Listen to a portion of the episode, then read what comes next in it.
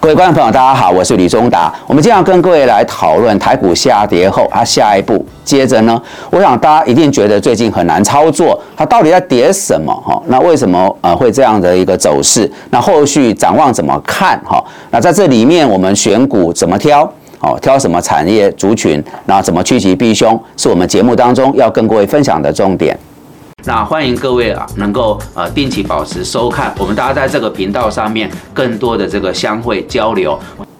大家好，我是李忠达，欢迎收看忠实表达频道。观众朋友一定觉得最近台股很不好操作，到底是怎么回事呢？下一步行情会怎么走？要怎么选股？如何趋吉避凶？这是我们今天要跟各位报告的重点。我们先来厘清台股在跌什么。台股加权指数从去年十月底最低点。一二六二九点反弹之后，在这将近三个月，它是在一万五千点到一万六千点区间震荡，指数最高也反弹了三千三百多点，弹幅有两成多。最近整体来看，成交量能萎缩，显示追价买盘的力道不足，指数也开始回档修正。我们可以定位成是全面反弹后的技术性修正。台股的领先指标是美股，我们先从美股谈起。最近的总金数字显示成长放缓，物价也有所降温，这些都会影响到五月初联总会货币政策的决定。二十五日，第一共和国银行公布存款余额大幅减少，年减四十点八趴。该行打算出售资产自救，股价重创将近五成。这个重大事件使得美股几大指数全面下跌，向季线测试。现阶段，我们先看美国重量级公司所公布的财报数据，因为指数会明显反映财报成绩。道琼的三万三千点。标普的三万点，纳斯达克的一万一千呃七百点，都是多头得力手的防线，操作上多加关注。此外，今年累计涨幅最大的费半指数，四月以来是美国几大指数当中表现最差，主因是深层次 AI 题材的热度减弱，指标股 NVIDIA 股价虽然维持在高档。但消费性电子族群未见起色，汽车电子族群表现普通，台积电走弱，德州仪器展望保守，韩国三星电子表现也不好，费半指数退守季线之下。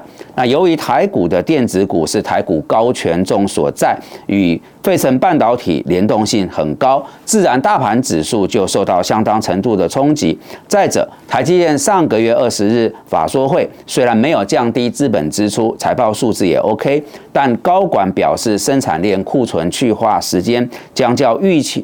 呃，将较原所预期拉长，台积电的法术会很重要，因为它定调了半导体产业的景气。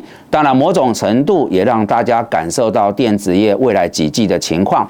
或许可以这么说，从去年第四季一直延续到这边的股市做梦行情，开始要面临营收获利这些基本面的检视，受到库存调整持续的影响。半导体、晶圆代工等产业营收都将衰退，台积电股价领先下跌，加上电子公司法说会陆续所公布的第一季获利普遍都不理想，有几档指标股股价都已经跌破年线。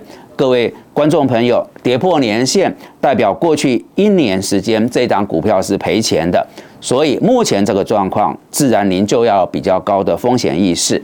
以上谈完了台股这一波为什么会下跌？接着我们来谈投资与选股的逻辑。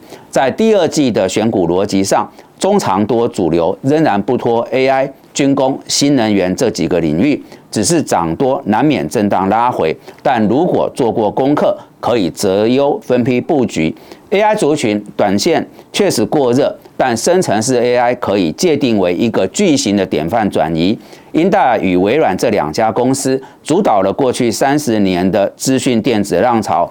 预期未来以 NVIDIA 为首，也会带领中长线的深层式 AI 产业发展。不过，一个很现实的问题，美国这些科技大厂的伟大梦想，如果没有强大的台厂供应链支持，是没办法落实的。台股当中，晶片与伺服器这几个次产业值得持续追踪。